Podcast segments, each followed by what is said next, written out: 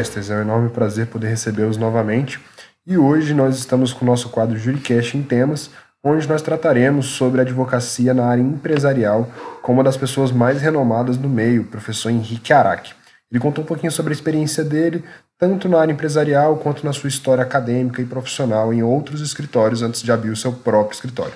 Então, esperamos que vocês gostem desse episódio. Foi um episódio que nós gravamos e fizemos uma live durante a transmissão, então nós trouxemos alguns comentários dos ouvintes e daqueles que estavam participando durante a live. E se vocês gostaram dessa nova forma de gravação ao vivo com a participação dos ouvintes, nos mande uma DM no Instagram que nós iremos manter esse formato.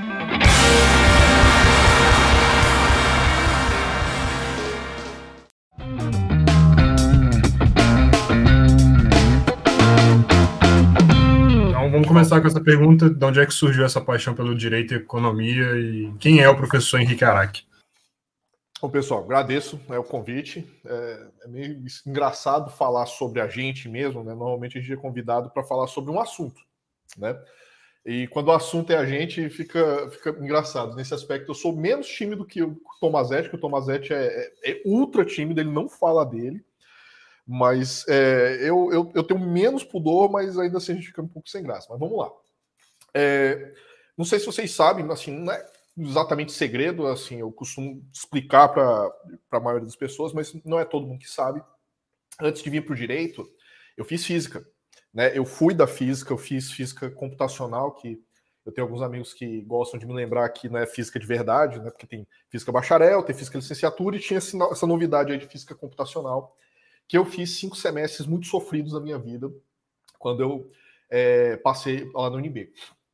E na física, é, eu, eu saí da física muito por conta da completa falta de perspectiva que trabalhar com ciência pura nesse país. Então, assim, eu teria que ir para o Japão, teria que ir para outro, outro país para efetivamente, vamos dizer assim, conseguir trabalhar na área que eu queria mexer. Eu mexia com computação quântica na época, era, era, era onde eu estava trabalhando, onde eu ia começar a trabalhar, estava tava, né, graduando, né, eu ia entrar num grupo de pesquisa para trabalhar com computação quântica, era um conceito bem engraçado, bem, bem estranho.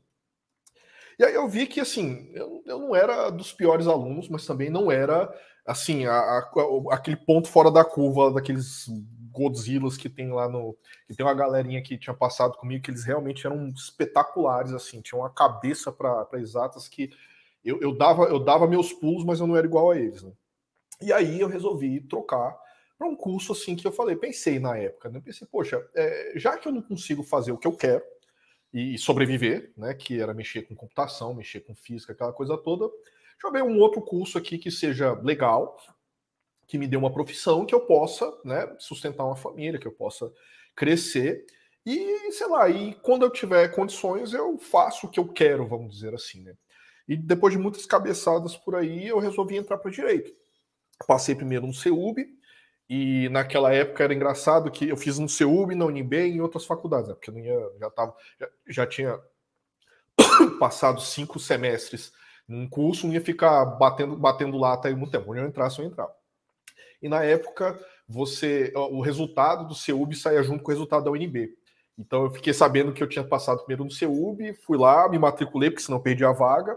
E aí, no dia que eu matriculei, saiu o resultado da UNB, eu tinha passado a UNB assim, na rabeira, assim, praticamente na, na repescagem da UNB. Mas eu passei, claro, fiquei muito feliz, né?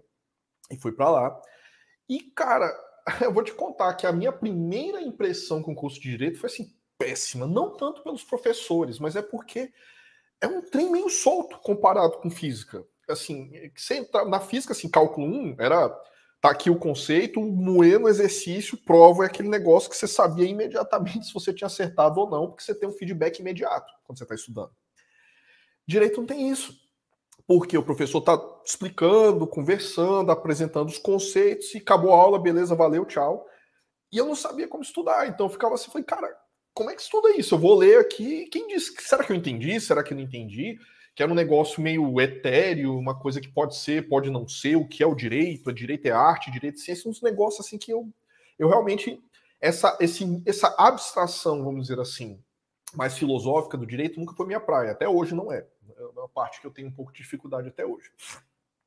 E aí eu tive alguns professores, um em particular, que foi inclusive professor lá no CEUB também, foi quem me chamou para o CEUB depois, que ele entendeu essa minha dificuldade e me ajudou bastante. Assim, ele, ele meio que falou assim: não, então ele foi meio que meu guia espiritual dentro do direito. Porque eu tinha uns negócios que eu assim, cara, isso aqui não tem lógica para mim, isso aqui não faz sentido.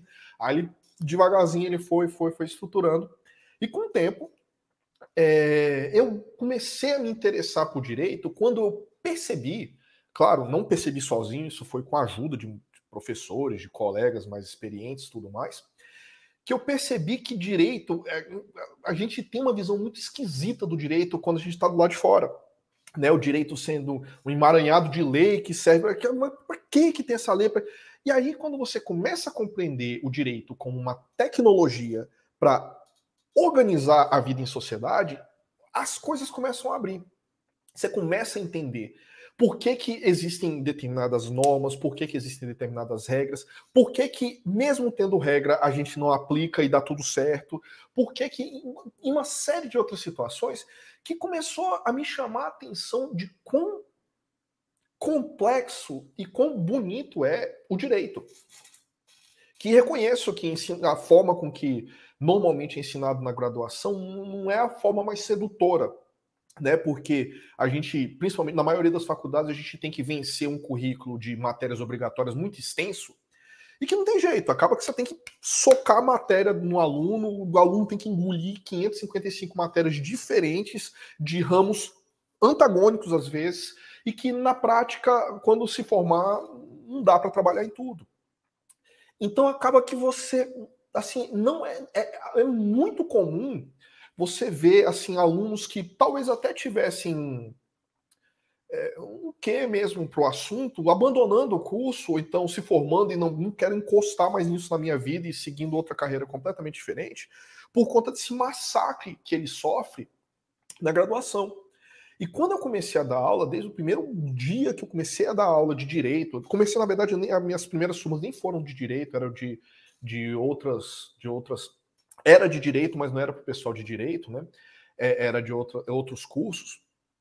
É, eu sempre quis fazer dessa maneira, porque existe a forma dogmática de ensinar. Artigo 1 artigo 2 Aliás, eu tive um professor que a aula de processo dele era literalmente isso. Ele abriu o CPC e não é que ele comentava, ele só lia. Artigo 1 tarará, tarará, tarará. Artigo 2 tarará, tarará, tarará. Artigo 3 tarará, tarará. Eu falei, assim, não tinha uma discussão, não tinha, não tinha nada, absolutamente nada. Eu ia, e você não compreendia muito bem qual era o sentido dessa aula.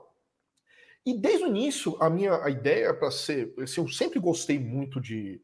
É, é, eu, eu, sempre tive essa vontade de ser professor, e eu gosto demais de ser professor. Tem, tem seus altos e baixos, mas eu gosto bastante de ser professor. E uma, uma, uma coisa que sempre me moveu foi isso: explicar para o aluno que tem uma lógica por trás daquilo ali. Ainda que não pareça que tem uma lógica, ah, por quê? Mas existe um racional por detrás daquilo. E que se o aluno compreender aquele racional, ele consegue absorver o restante. Assim, é, direito tem que decorar muita coisa, tem que decorar muita coisa, tem jeito. Mas tem alguns conceitos, algumas lógicas que, ainda que você não tenha decorado, principalmente no nosso dia a dia, você não pode, às vezes você não está com, com material de consulta à mão, você desenvolve um instinto para saber que tem alguma coisa estranha. Que aquilo ali não está batendo com a lógica do sistema como um todo. Ou que, ainda que seja aquela regra positivada, como ela não se encaixa dentro do restante, tem alguma coisa errada. Ela deve ser reinterpretada, ela deve ser excluída, ela deve ser declarada inconstitucional, alguma coisa nesse sentido. Então, a minha preocupação sempre foi mostrar para o aluno que tem um racional por detrás daquilo ali. Pois bem, é, caminhando né, ao final da faculdade, antes de eu tirar meu mestrado, antes de eu virar professor, eu sempre, desde, desde o meu segundo, terceiro semestre, eu já estava estagiando, estagiava em tribunais, aquela coisa toda, estagiei no STJ, estagiei no STF, e eu vi que aquilo não era para mim. O que eu queria era advogar. Advocacia privada. Eu queria entrar na advocacia privada, eu queria trabalhar, com, trabalhar como advogado privado, eu queria trabalhar na iniciativa privada. Eu não sei te dizer por quê, mas assim, é, hoje, eu não vou te dizer que na época, sem nenhuma experiência, eu estagiei pouquíssimo em escritório de advocacia, eu diria que, nossa, não, porque eu comparei. Não, eu não sei te explicar. hoje, olhando com os olhos de hoje, com a experiência de hoje, olhando para trás, eu justificaria que é porque eu gosto de resolver problemas das pessoas. E a impressão que eu tinha quando eu trabalhava nos tribunais era que não acabava nunca. Era um enxugar gelo. Você resolvia, o resolvia né? Porque você acelerava lá para o ministro poder é, decidir, limpar e resolver a vida daquele pessoa. No dia seguinte tinha assim um bilhão de processos, então era um negócio assim desesperador, um trabalho de esquisito. E às vezes, ao invés de resolver, você dava o problema para as pessoas. Uma pessoa eu ia dar problema, né? Porque não dá para ganhar os dois, né? Então assim, um ia, alguém ia sair insatisfeito. Mas assim, na minha experiência, cara, uma decisão ruim é melhor do que nenhuma decisão. Eu lembro quando eu estava no STJ que eu peguei um caso que era um recurso em, recurso em mandado de segurança que tinha um pedido liminar que estava parado no STJ há 15 anos. Eu fico pensando, porra, um mandado de segurança, que é um negócio urgente, um recurso em mandado de segurança parado no STJ há 15 anos. Tanto é que quando eu peguei, eu falei assim, cara, vou dar uma, vou, vou dar uma estudada aqui, porque deve ter perdido objeto, né? Liguei lá no lugar lá e falei assim: não, não, a gente tá esperando o STJ decidir. E não decidiu enquanto eu estava lá. Eu fiquei lá num, dois anos e não resolveu o assunto. Então, assim, isso para mim é muito agoniante. Esses processos que demoram 5, 10, 15 anos é um negócio que, que, que, é um. Como é que pode? Olha, olha o tanto de coisa que aconteceu nos últimos 15 anos. Entendeu? Imagina que você tem uma causa que é relevante lá em 2010, que é relevante em 2005. Tem um caso que eu acompanho aqui que ainda é de 2005. Em 2005, a questão era relevante. A gente teve só para falar da, da, minha área, uma nova lei de falências, nós tivemos um novo CPC, nós tivemos reformas importantíssimas em direito societário. Se tiver tocado em qualquer um desses assuntos, a chance daquele assunto ter se tornado obsoleto, é, é a, o direito em discussão ter se tornado sem valor para qualquer uma das partes é altíssima. Então, eu não sei te dizer por que, que eu resolvi ir para a advocacia privada, mas eu sei te, eu consigo te falar que eu sempre quis mexer na iniciativa privada e eu sempre quis mexer com direito empresarial. Não me pergunte por quê, não sei se era porque eu mexia com investimento na época, não sei se é porque era um troço que sempre fez lógica, fez sentido para mim, para minha cabeça. Eu sempre quis mexer com isso. Não significa que, eu já gravei alguns vídeos sobre isso, que o fato de eu querer mexer com isso, eu vou conseguir mexer com isso logo de saída, né? Ainda mais em direito empresarial. Eu já gravei alguns vídeos explicando para alunos, né? Ó, deixa eu te contar uma coisa: advogado júnior não tem área. Não existe isso. Estagiário não tem área. Você pode ter um assunto que você gosta, mas se você é advogado júnior, você não sabe, assim, na boa, não sabe nem trabalhar ainda. Você tem que aprender a trabalhar e abrir os braços e trabalhar. Na... Você pode, claro, sempre direcionando seus estudos, sempre que possível dar uma pescoçada, acompanhar os casos e tudo mais. Mas se você sair da faculdade com a ideia de que você tem uma área e que você só vai trabalhar nessa área, olha, você está reduzindo assim 90% a probabilidade de você continuar na iniciativa privada. Por quê? Principalmente se for uma área tão, tão, tão, tão apertada como é direito empresarial. Eu sempre gostei de direito empresarial. Eu sempre me dediquei a direito empresarial. Eu escrevi o meu TCC, que foi publicado é, à época, né, era monografia, não era TCC, em direito empresarial, em mercado financeiro. Eu saí da faculdade, continuei acompanhando, continuei estudando, continuei tendo contato com a coisa toda. Tirei o meu mestrado. Meu mestrado não é em direito empresarial, meu mestrado é em processo civil. Meu doutorado também é em processo civil. Nenhum dos dois é em empresarial. Comecei a dar aula. Não foi em direito empresarial.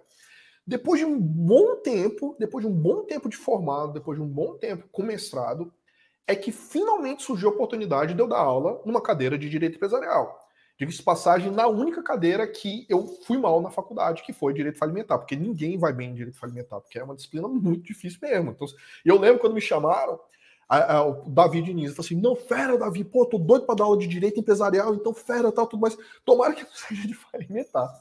Aí quando eu entrei, pô, que fera, direito falimentar. Cara, a banca era de direito falimentar. Eu falei, meu Deus do céu, única, única, única matéria que eu tinha pouquíssimo contato. Porque você imagina, cara, se com direito empresarial societário, que é mais comum, já era difícil eu ter um caso, já era difícil a gente. Imagina direito falimentar. Então nem tocava no assunto, até que eu tive que dar aula.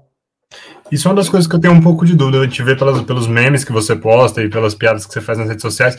Mas assim, por que Assim, eu tenho uma certa facilidade também, eu gosto muito de direito empresarial, então assim, eu não vejo isso na minha realidade, mas na sua concepção como professor, por que, que muitos alunos reclamam do direito empresarial e, enfim, sofrem para poder entender aquela matéria?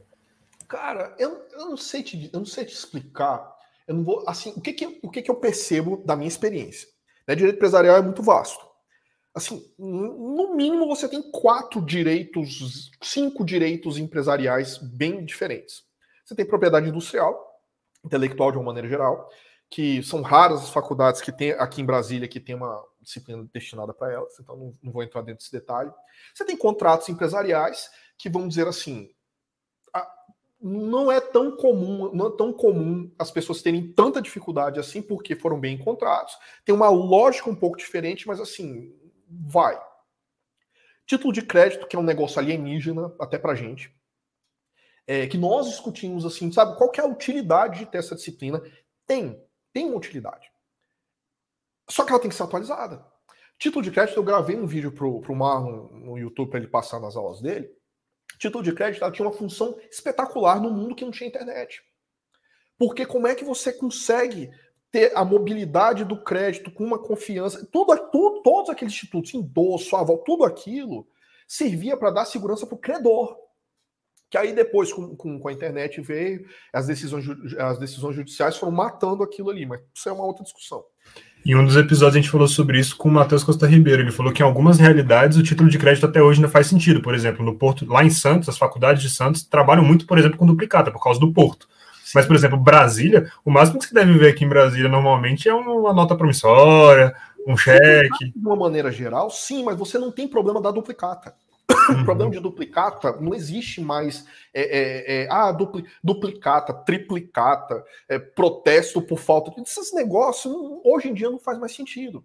Mas o que faz sentido é uma disciplina de, sobre o crédito a gente discute um monte de coisa. Ah, letra de câmbio, cheque, nota promissória, tará, tará. mas o crédito, a natureza em si, o que diabos é o crédito, para que, que ele serve, por que, que ele tem que ser protegido, por que, que não, como é que funciona juros, como é que funciona toda essa história que está por trás, que é, por exemplo, fundamental para você compreender a natureza jurídica do Bitcoin. Para você entender o que está acontecendo hoje no mundo. Hoje, hoje a, gente, a gente continua necessitando do crédito. O que mudou foi instrumento de mobilização. Tanto é que o Fábio ainda não comprei o livro dele, aquele que não me escute, mas ele, ele lançou um livro de título de crédito agora. Eu torço para que ele escute o Juricast. Eu torço para ah? que ele escute. Eu torço para que ele escute, para falar a verdade. Não, Fábio ele, ele, ele, não presta atenção nessa parte que eu falei que eu não comprei. Perfeito. Que ele tenha distraído. Mas, aí, mas ele pegou e tentou fazer isso. Ele editou um livro novo agora, onde ele tenta modernizar a disciplina de título de crédito. Eu quero ver por, eu quero ver por curiosidade mas eu não investi ainda nessa compra porque não é uma disciplina que eu dou aula e não é algo que eu lido no meu dia a dia. Meu dia a dia aqui é societário e, e direito recuperacional, recuperação judicial e falência. Isso é o, dia a dia aqui que a gente trabalha. Recuperação judicial e falência menos, ultimamente, mas societário é o pau que rola. E o que, que é muito difícil, o que, que eu tenho dificuldade de passar para os alunos nessa parte em específico, é porque aluno, principalmente aqui de Brasília, é fundamentalmente consumidor ou empregado, ou servidor público, ou essa é a realidade dele, uma realidade de consumidor, ou de empregado, seletista, ou de servidor público. Então são, são, são, são, são realidades do ponto de vista da hipossuficiência, e não do ponto de vista da isonomia, do tratamento entre iguais. Então, uma série de contratos, uma série. De... Hoje mesmo eu estava discutindo aqui com uma, com uma colega um caso interessante envolvendo, é, é, envolvendo Assembleia Geral de, de, de Acionistas, aquela coisa toda, onde ela falou: Poxa, mas isso é um absurdo. É, é, é uma, a, lá no, no, estatuto está dizendo que é, qualquer disputa entre acionistas ou entre acionistas e a companhia será resolvida na Câmara Brasil-Canadá de arbitragem, que é muito caro, a gente, acionista minoritário não tem condição de. Isso é um absurdo. Esse argumento ele não é de todo errado. Só que ele não é do ponto de vista do de, como se fosse um consumidor. Ah, eu comprei uma ação e, e, e aplica o CDC dentro dessa ação. Não é essa a ideia. Tem que entender que quando você você está sendo disciplinado das regras de direito societário, você a priori você é igual. Dentro dessa igualdade, o direito já identificou algumas situações complicadas de abuso do poder de controle e de proteção acionista minoritário, mas dentro daquelas limitações. Nunca é, é, é, excepcionando dessa, dessa maneira. Eu já trabalhei num caso também, eu estou trabalhando num caso, onde o juiz, infelizmente, está confundindo completamente a relação do acionista com uma relação como, como se ele fosse um prestador de serviço para a companhia que não recebeu o dinheiro adequado. E aí eu estava explicando, olha, deixa eu te contar. O acionista ele recebe de duas maneiras: ou distribuição de dividendo quando a companhia dá lucro, ou quando ele é membro da diretoria fixando para o labore. Ele não tem saiu disso, não tem direito. Não é, o acionista não é credor, o acionista não é consumidor. Então, essa dificuldade de colocar para o aluno que é, é, é, é para eles entenderem a partir de uma relação de isonomia é muito difícil. Em falência, por exemplo, quando a gente vai discutir as coisas que o administrador judicial pode fazer com relação aos credores, é, os caras ficam loucos. Assim, não, mas como que isso, isso é injusto? E o crédito do cara? Eu falo assim, deixa eu te contar. Isso aqui é um regime de exceção, vamos dizer assim. É, é, tudo mais deu errado, a gente tem que pegar esse, essa, essa, essa gosma chamada massa falida, a gente tem que botar dentro de um container aqui e tratá-la da melhor maneira possível para resolvê-la, senão esse negócio vai virar um câncer que vai corroer todo o mercado. Então, o que a gente tem como objetivo, isso está muito bem posto na lei. O objetivo da falência não é salvar credor, não é pagar credor, não é nada disso. O objetivo da falência é fazer o quê? Pegar aqueles fatores de produção que estão afetados para determinada atividade empresarial e devolver para a sociedade. Como? Vendendo. Por que, que a gente vai devolver para a sociedade? Porque ele está na mão de um empresário que ou é incompetente porque faliu, ou é criminoso, é fraudulento. E em ambos os casos, aqueles fatores de produção estão sendo desperdiçados na mão desse cara. Se continuar deixando, ele vai deteriorar. Então o que, que a gente faz? Tira da mão dele devolve para o mercado, da melhor maneira que nós temos, que é como? Por meio de um leilão, por meio de uma venda. Porque aí, quem valoriza mais, paga mais. É uma consequência secundária de, de, de, dessa devolução dos fatores de produção para o mercado, sobrar dinheiro para resolver o assunto dos credores. Tem que lembrar que no mercado a presunção é que tá todo mundo é igual, todo mundo entrou no mercado, está correndo risco empresarial. Então, se você vendeu a crédito, você sabia que, em última instância, esse, esse devedor poderia abrir falência. E se você não pegou nenhuma garantia para o seu crédito, você é credor quirografário. E se não sobrar dinheiro, fazer o quê? Então, o que, é que você tem que fazer se você quiser ser eficiente no mercado? Precifica esse risco. Faça um cálculo autorial. Acho que o banco faz isso. Tudo bem, banco tem toda aquela. Mas você faz um cálculo, você faz uma estimativa. Se você vai vender a crédito, sobe o preço. Por quê? Porque você está comprando o risco do cara não te pagar. Então você tem que cobrar por isso. Então toda essa lógica é, é, de mercado mesmo, essa sempre foi a parte mais difícil de colocar. Os alunos travam. Oh, mas isso não é. Aí sempre fica aquela, aquela palavrinha. Ah, isso não é justo. Eu falei, velho, se você, a gente for para discussão de justiça, a gente não sai daqui. Não sai daqui porque, assim, do ponto de vista do devedor, é justíssimo. Do ponto de vista da família do, do cara que faliu, é, é, exatamente. Cara, se a gente. Eu, eu, eu, falo assim, olha, Faz o seguinte: se você conseguir convencer para mim, chegar num ponto em comum de justiça aqui, em que você pode só trabalhar, que credor e devedor vai concordar, boa sorte. Então, essa sempre foi a minha dificuldade. Não vai ter nem gestão de risco, né? Hã? Não vai ter nem gestão de risco, porque não vai ter risco. Ué, mas, é, mas é basicamente o que, em alguns casos, estão, se defendendo. Em algumas áreas do nosso, do nosso, da nossa atuação, por exemplo, de direito do trabalho, foi isso que foi feito pelo direito do consumidor mal aplicado, foi isso que foi feito. Hoje, o empregado e o consumidor estão sendo tratados como assim, não é hipossuficiente. É, é quase como se fossem a, a, a, é, é, inaptos, uma coisa assim meio que, olha, não pode tomar nenhuma decisão, você não pode fechar nenhum contrato, porque se você errar, não, mas aí ele tem o direito do arrependimento, no caso direito do consumidor. Não, porque o empregado é hipossuficiente, então ele não sabia o que estava contratando. Eu entendo que a relação é de hipossuficiência, eu até aceito isso. Mas é, é, no nível que, que, que, se tem colocado, que eu vejo em algumas decisões, é quase de infantilização do jurisdicionado. Isso leva a um problema. Por quê? Porque as pessoas abusam, porque nem todo mundo é, é inapetente desse jeito. E as pessoas vão abusar desse excesso de proteção. Mas isso é uma outra discussão. Aqui dentro do, da nossa área, pelo menos, a gente ainda consegue manter as coisas né, isonômicas. A gente até tinha falado isso com o André Santa Cruz, a gente tinha conversado sobre ele aqui no, antes de começar a gravar. O André hum. trouxe a ideia de um Estado paternalista, né? Que a partir do momento em que você fica com a concepção de que você perdeu, você corre para o Estado e o Estado é, traz essa garantia da, da, sua proteção. Não, ele não falava especificamente sobre consumidor e trabalho, mas é mais ou menos essa ideia. Não, nem o empresário. Por conta da pandemia, e eu nem vou dizer se deveria ou se não deveria, isso aí é uma questão de política econômica. Mais intervenção, menos intervenção, isso é uma outra discussão. Mas as pessoas. É um negócio esquisito. Por exemplo, eu compreendo perfeitamente, entenda, é a minha área, a dificuldade dos empresários com, de enfrentar um lockdown completo absoluto. Vai quebrar. Vai ter gente que não vai conseguir se recuperar. Eu tenho conhecidos que fecharam as portas porque não sobreviveram, não tem como, não conseguiram se organizar para poder é, é, atuar com delivery.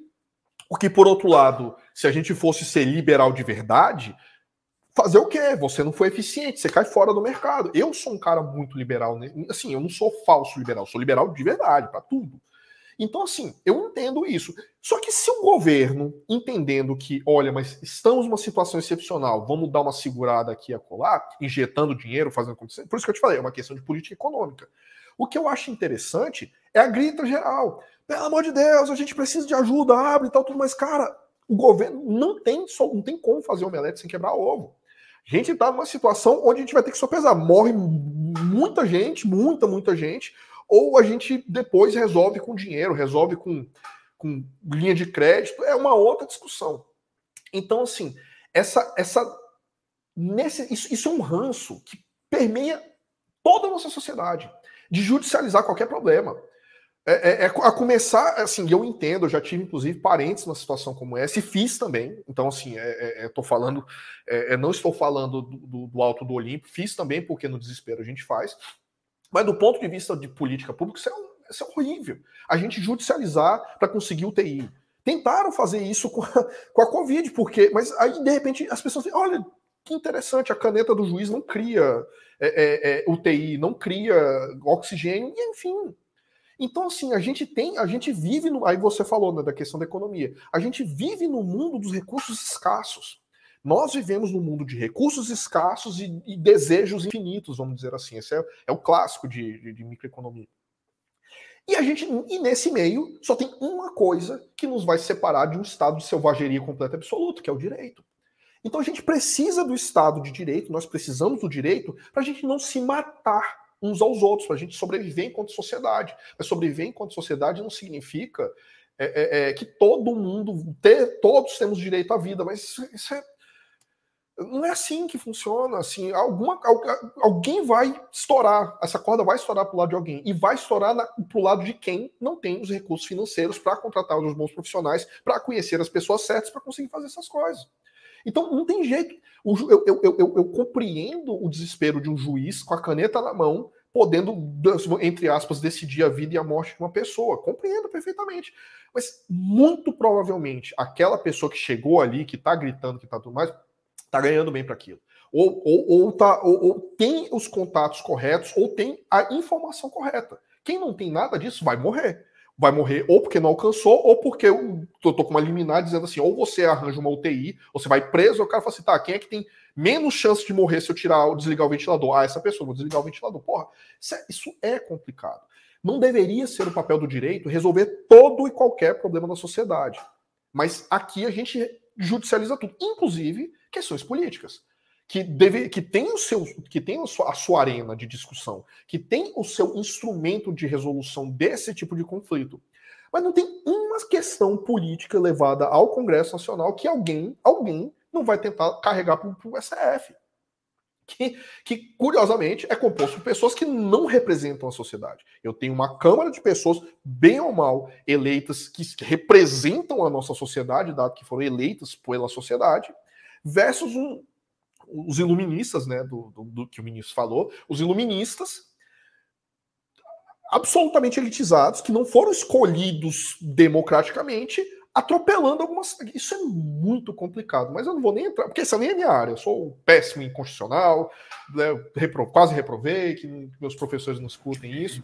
Isso é pecado, hein? Não, Luiz, eu só presto para direito empresarial, cara. Qualquer outra coisa é realmente. Aproveitando, vamos, vamos voltar naquele ponto que a gente estava, que você tinha falado dos cinco tipos de direito empresarial, a gente tinha parado no terceiro, que a gente falou do crédito. Qual que seriam os outros dois, que agora eu fiquei então, curioso? Então, vamos lá, a gente tem contratos empresariais, nós temos propriedade industrial, nós temos o tratamento do crédito, não vou chamar de título de crédito, e a gente tem a organização das pessoas, da atividade empresarial em si, porque se você lembrar que direito empresarial 1, a gente chama de societário, mas na verdade ele tem duas questões lá dentro. A gente tem o tratamento do empresário e, por acaso, mais para o final, a gente tem um empresário muito específico, que é o empresário pessoa jurídica. E não só o empresário, porque a gente também estuda sociedade simples, que, bom, até, até resolver essa situação da, da MP 1040, não é uma sociedade empresária. E a gente tem o direito, vamos dizer assim, que eu gosto muito dessa terminologia do, do Tomazetti, direito das empresas em crise.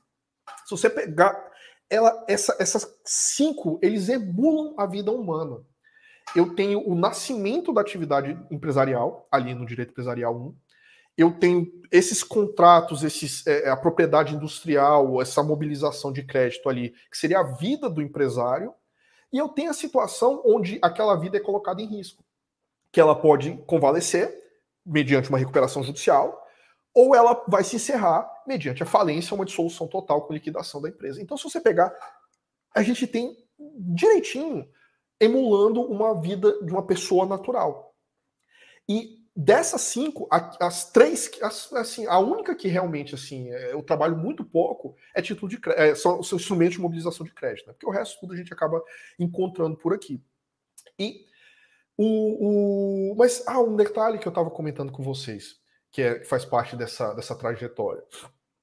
Eu só fui começar a trabalhar praticamente exclusivamente com direito empresarial tem três anos, quatro anos. Até então, meu querido, era direito do trabalho, direito do consumidor, contrato, locação, quebra-pau, aquele, aquele geral. Na verdade, no início da minha carreira, eu trabalhei muito tempo com contencioso de massa. A gente, eu era, eu era advogado de um escritório onde a gente controlava, assim, sei lá, de banco. Então, assim, problema de fila, negativação indevida, todo aquela, aquele bafafá. Então, assim, que, que, assim, que, que, é um, que, que é uma coisa assim, muito mais de administrar o contencioso de um cliente do que de desenvolvimento de novas técnicas e, e tudo mais. Então, assim, se fosse por porque eu não conseguia atuar na minha área logo depois que eu saí, eu tinha abandonado, tinha trocado para qualquer outra coisa. Que, aliás, eu quase fiz. Porque escolher trabalhar exclusivamente com direito empresarial, que foi a escolha que eu fiz agora para o meu escritório, né? Agora é meu, agora que. O, Aliás, a gente quer conversar sobre isso ainda, mas vou deixar você terminar de falar para a gente poder conversar um pouquinho mais sobre a sua história, no caso. Ah, não, tudo bem. Então, assim, para eu poder chegar nessa área, cara, olha, eu vou te falar, assim, se nos primeiros seis anos da minha carreira, sete anos da minha carreira, se eu mexi com, com empresarial societário, qualquer coisa, duas vezes, foi muito. Mesmo pegando outros processos, mesmo recursal, mesmo quando eu estava no STJ, mesmo quando eu estava no STF. Então, como que eu tive contato com, com o assunto? Estudando, vendo outros, outras, outras, outras, é, é, outros processos. Eu pegava, eu não pegava só o acórdão, eu pegava, baixava o processo inteiro ia reconstruindo a estratégia dos melhores entre os melhores. Porque é assim que, assim como, como eu, o caso não era meu, eu não tinha como disputar, eu tentava entender o que, o que, que era observado, o que, o que, que era trabalhado é, é, pelos melhores entre os melhores, nos casos mais importantes dentro da minha área. E claro, incorporando aquilo como exemplos para minha aula. E aí depois a gente ia pegando um caso ou outro que tocava no escritório, então se acompanhava. E aí com o tempo foi aumentando, aumentando os casos, surgindo os casos mais diferentes. Aí depois ali para 2015 para frente, ali 2016, 2017, começou a cair uns casos mais interessantes empresarial. De 2017 para frente é que engrenou. Assim, aí realmente é, muito pelo escritório que eu estava, que era que é bem focado nessa questão empresarial que era o escritório do professor Ivo Gico, do professor Eric Radman, do professor Luiz Dutra, que agora né, o Eric e o Dutra montaram deles, o Ivo ficou lá. É, mas lá, gente, lá a gente respirava empresarial. Era o tempo todo, discussão tal. Então ali foi, foi, foi, foi, foi assim, uma, uma ascendente é, logarítmica, assim, é, exponencial, perdão. Exponencial, val! E coincidiu também de eu estar cada vez mais consolidado como, como, como, especializa, como especialista em direito empresarial, né, dando aula, dando palestra, dando entrevistas, foi uma coisa, uma coisa somando a outra. Até que. A gente então... fez um crossover de vários podcasts aqui agora, porque tem o seu, tem agora o Vantagem Alferida do Eric, Sim. tem o nosso podcast, então teve um, um crossover forte aqui agora. Mas continue. Como é, aliás, falando, falando nisso, como é que foi essa experiência aí? Passando por um escritório e depois indo montar o seu, é, como é que foi essa caminhada sua, essa sua jornada? Então, o que que acontece, cara? É, é engraçado, né? Eu, eu posso estar errado, mas eu devo muito, muito, muito a, a, a, a, as diversas posições que eu ocupei nos diversos escritórios que eu, que eu, que eu participei já formado, é, por conta de um treinamento que eu tive na graduação, porque a gente montou uma empresa júnior, né, que é a advocata lá da UNB. E por que, que eu digo isso? Porque logo ali, acho que estava no quarto semestre, no quinto semestre, a gente se viu imerso dentro de uma realidade júnior, mas empresarial. Então a gente começou a ter que lidar com problemas de outros colegas que eram que tinham suas empresas júnior para lá. Então essa experiência de poder coordenar pessoas, pensar estruturas, isso me foi muito útil. Depois que eu saí de lá, eu fui para o meu primeiro emprego, né, meu primeiro escritório, que foi o escritório da, do, da professora Stefania Viveiros, que na época era, era presidente da OAB. Foi uma experiência espetacular, principalmente porque ela não tinha muita dor, não. Ela chegou e falou assim: olha, te contratei para você ficar nessa. substituir esse cara. Eu nem lembro o nome do, do, menino, cara, que a gente ficou só uma semana junto, não lembro o nome dele. Esse cara aqui que é. Tô tentando falar palavrão. Esse cara aqui que é muito bom no assunto. Então você vai herdar todos os casos. Eu te falei, sem formalidade, pode ficar à vontade. Era foda mesmo. E, cara, e ele tinha. Ele, ele só mexia com consultivo. Então, assim, eram umas consultas do, do, do negócio inacreditável de casos gigantescos, milionários. Ela falou assim: olha, te vira. Jogava lá o caso, trancava lá, e daqui um pouquinho ela deixava eu pegar um copo d'água e pau quebrando. Aprendi muito com a doutora Stefani, muito, muito, inclusive muito em ética de trabalho. Ela é impressionante. E aí me convidaram para o escritório do professor Vitor Russomano, falecido, faleceu recentemente. É, só que lá era exclusivo direito do trabalho. Assim, full direito do trabalho, e aliás, um dos maiores escritórios de direito do trabalho até hoje agora coordenados pelo, pelo filho dele, né, o Mozart, que formou comigo, pela esposa dele. É, só que era full diretor do trabalho, que era um assunto que eu não sabia nem. Assim, estudei para passar. E com ele, inclusive, ele foi meu professor, Vitor Russomano. Quando eu cheguei lá, eu falei assim: olha, era mais dinheiros, né? Então, assim, mais dinheiros é sempre melhor do que menos dinheiros. Então fui para lá e falei assim: olha, quero vir para cá, mas deixa eu te contar. Eu nunca nem abri uma CLT depois que eu saí da sua aula. Então vou ter uma curva de aprendizado. Vocês estão num nível galáctico de, de, de, de trabalhista. Eu tô aqui, assim, ah, existe a CLT, tem um tal de, de, CLT por aqui. Mas eles falam assim: não, vamos embora, você vai ter seu tempo para crescer aqui, então vamos lá. Vocês não estão entendendo. Assim, eh, foi um, foi um negócio assim que o nível daqueles caras em direito do trabalho, em domínio de jurisprudência do TST, era um negócio que eu nunca tinha visto em área nenhuma. O Vitor Russomano ele era uma máquina, era um negócio inacreditável. Eu não consigo dimensionar para vocês o domínio que aquele cara tinha de todos os processos escritório, de todas as SUS, de todas as OJs, de tendência de. Era um, era um negócio assim mágico ver o cara trabalhar. Só que você, eu aprendendo a abrir a CLT, ah, não tem, tem esse pedaço aqui, como é. Aí eu falei até, eu falei assim, gente, eu tô aqui arrastando, assim, eu tô eu sou uma draga aqui, eu tô uma âncora aqui, eu não consigo responder na velocidade de vocês. Mas tem uma coisa que eu consigo fazer muito bem. Eu consigo ajudar a organizar o escritório. E, então, me deixa aqui com os casos mais tranquilos, que eu consigo atuar na velocidade de vocês, me deixa aqui para organizar o escritório. E aí, depois, isso deu certo. Acabou que eu, eu, eu, eu passei a ser gerente financeiro lá, eu cuida, ajudava a cuidar, eu coordenava o contrato, tal, instalava o chicote com, com a equipe administrativa. E surgiu a oportunidade de eu abrir a área civil de lá. E aí, a gente estudou, estudou bastante como é que ia funcionar a coisa, e eu acabei fundando, né, ajudando a fundar a área civil do escritório. Eles captaram os clientes, eu montei a equipe, o fluxo né, de, de trabalho, e o pau quebrei deu muito certo, tanto é que está lá aberto até hoje. Mas eu queria, chegou num ponto que, como eu te falei, eu queria desenvolver mais a minha advocacia empresarial. Ali, aquilo ali me dava dinheiro, e muito dinheiro, diga-se passagem. Na época, nossa senhora, foi uma das, assim, que eu mais ganhei dinheiro na vida. Só que... Disney três vezes ao ano. Hã? Disney três vezes ao ano. Não acabou que não, porque assim, porque antes eu tava numa pindaíba tão grande que até que quita a dívida e paga escola de filho, que é outra coisa, né? Que eu sou bem mais velho que vocês, não, não dava. Aí, cara, surgiu uma oportunidade, conversando com outros colegas, e aí a gente pensou, não, vem para cá e tenta desenvolver sua advocacia privada aqui, né? Da, de empresarial, a gente também é de empresarial, aqui temos um, uma pegada empresarial. E aí eu fui lá pro escritório Machado Gobo, professor Lu, do, do, é, Leandro Gobo e do Cauê Machado, que também foram nossos colegas lá de Unib, e o Leandro também foi junto comigo lá da advogado. E foi assim, uma experiência maravilhosa. Só que eu calculei mal um detalhe. Eu não tinha cliente. Eu não tinha cliente. E eu estava dando aula, tinha muito pouco tempo, tinha, sei lá, um ano, um ano e meio. Então, assim, nem era conhecido na minha área e nem tinha clientes. Então acabou que, assim, eu calculei mal. O pessoal tinha os clientes deles, assim, cresceram, o escritório explodiu, tá lá no Lago Sul, inclusive. Só que eu não consegui desenvolver tão bem a minha advocacia. Isso foi bastante traumático, porque é, é claro, né? Assim, os meninos me ajudaram bastante, tudo aquilo, mas assim, ninguém tá ali para sustentar ninguém.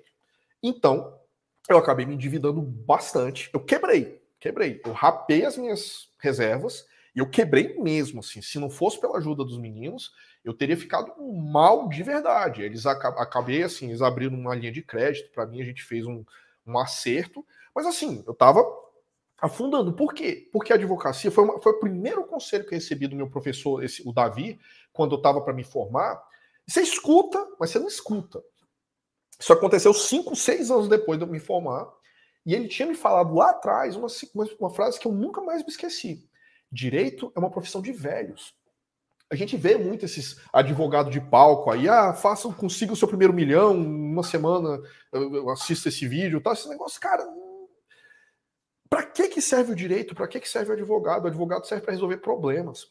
Problema você aprende a resolver com técnica? Sim, mas com experiência, com, com, vivência, vendo, aprendendo com a experiência das outras pessoas. Isso leva tempo.